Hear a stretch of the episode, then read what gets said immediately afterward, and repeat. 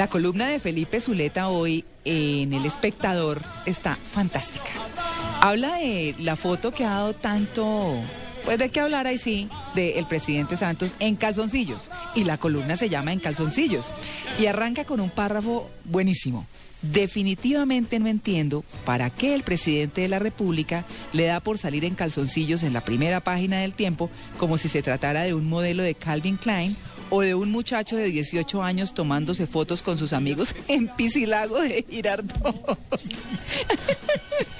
no, pues obviamente dice Felipe que por supuesto la primera pregunta que nos hacemos es quién es el asesor de imagen del presidente como para que le permita hacer esta ridiculez. Y Uribe. No, pero. Eso se la aconsejo a Uribe. Ah, ah, bueno, eh, un enemigo, claro. Pero es que habla de Uribe también ahí. No, claro, claro. Dice, por supuesto que la primera pregunta que nos hacemos es quién es el asesor de imagen del presidente para que le permita hacer esa ridiculez.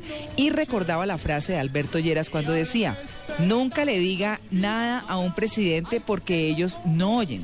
Si al primer mandatario le da la gana salir en calzoncillos en un periódico, nadie se atreve a decirle que va a ser muy criticado como efectivamente lo fue Santos.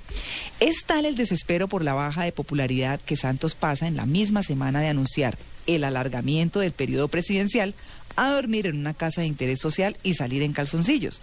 La campaña presidencial no se puede hacer en paños menores, como dicen las damas bogotanas, pues eso, aparte de no traer votos, daña la figura presidencial, como lo hacía el hecho de ver al expresidente Uribe montado en su caballo sin derramar una gota de taza el de tinto. tinto, sí, al mejor estilo de Rodríguez Gacha. ¡Uy, Felipe!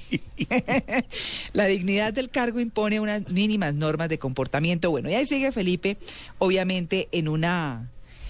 En una. eh, columna muy simpática y con obviamente su buena dosis de crítica y demás.